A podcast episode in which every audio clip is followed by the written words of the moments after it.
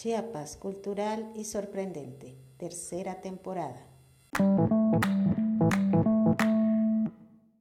Cultura, tradiciones y vida cotidiana.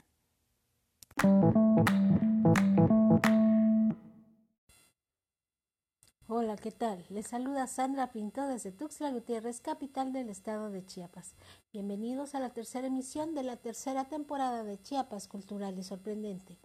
Muchas gracias por su apoyo a los podcasts de la primera y segunda temporada a través de las diferentes plataformas y también muchas gracias por seguir la página en Facebook. En este tercer episodio platicaremos acerca de algunas de las delicias de la gastronomía soque y tuxtleca. Comenzamos.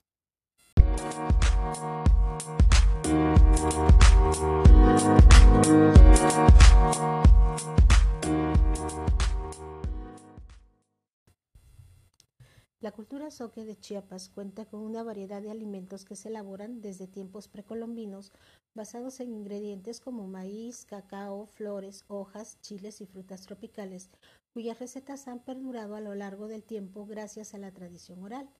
Como muchas otras culturas en el país, basa su alimentación en los insumos disponibles por temporada, la que se relaciona con lo que se cultiva en la milpa. Si bien la modernidad ha cambiado muchas costumbres y tradiciones, Diversas familias aún mantienen la siembra, ya que ésta se asocia al autoconsumo y a las prácticas cotidianas y rituales. Entre las aportaciones más significativas del pueblo soque a la gastronomía estatal se encuentra el consumo de caracol conocido como shuti, ya que según estudios arqueológicos este molusco puede estar siendo consumido en la entidad desde hace aproximadamente 12.000 años. Su temporada de recolección es durante la primavera en arroyos y pozas. La forma más tradicional de prepararlo es en caldo. Luego de que los caracoles son purgados con hierba santa, se ponen a hervir espesando el caldo con masa de maíz.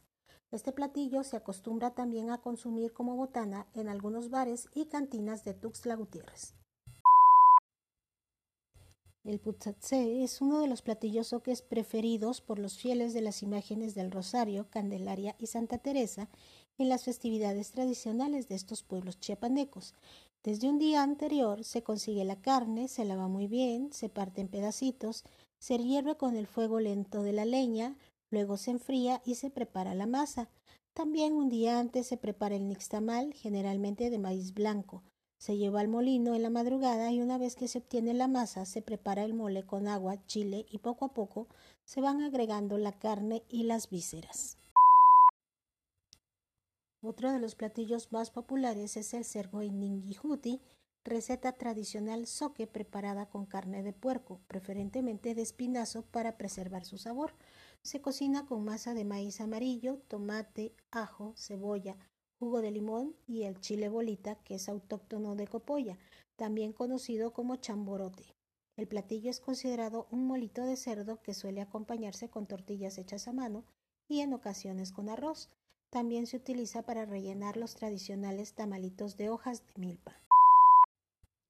Sin lugar a dudas, uno de los platillos más exóticos de Chiapas y de toda la gastronomía mexicana es el nuku, una especie de hormiga riera cortadora de hojas que utiliza para cultivar su propio alimento, el cual consiste en un hongo.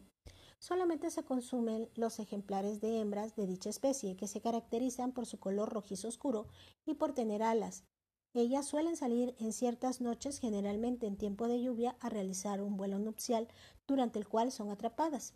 Se consumen tostadas en sartén o comal. Se les agrega sal y si se desea unas gotas de limón. Se pueden comer como si fuera una botana o en tacos con tortillas calientes.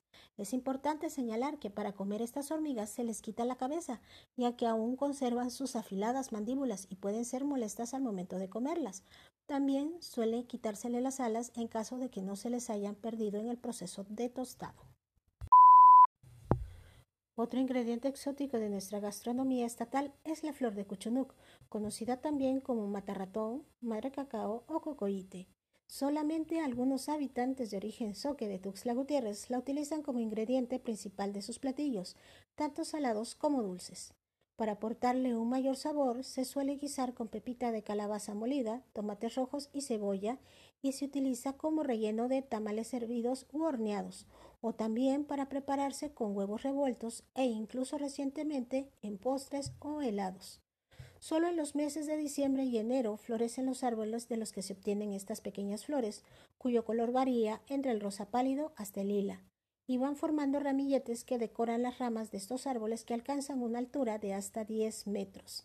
En la recolecta de este singular ingrediente participan familias completas para llenar costales o cestos de esta peculiar flor comestible que durante su temporada se puede encontrar para su venta en los mercados de Tuxtla Gutiérrez.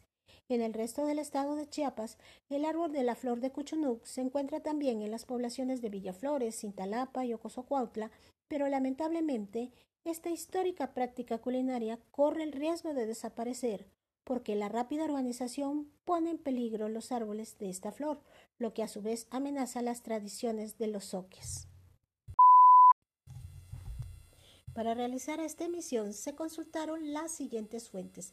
Artículo Comidas y bebidas, mezcla de saberes y sabores soques de Chiapas de Cadena Íñiguez en la revista digital agroproductividad.org. Artículo Comida Soque de Chiapas en la página del Sistema de Información Cultural sic.go.mx. Artículo Conoce la cocina tradicional soque en Copolla en la página visitchiapas.com. Artículo Putzatse de los platillos preferidos por los pueblos soques en la página del informador.mx diagonal cultura. Artículo Nuku. Manjar exótico de Chiapas en la página soychiapanecote.com. Artículo La flor de Cuchunuc Toda una exquisitez de la gastronomía soque en la sección México Gastronomía Crónica de lavanguardia.com. Es así como llegamos al final de esta tercera emisión de nuestra tercera temporada. No dejen de dar like, seguir y compartir la página en Facebook de Chiapas Cultural y Sorprendente.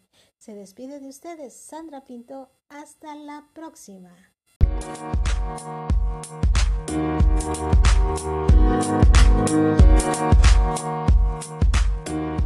back.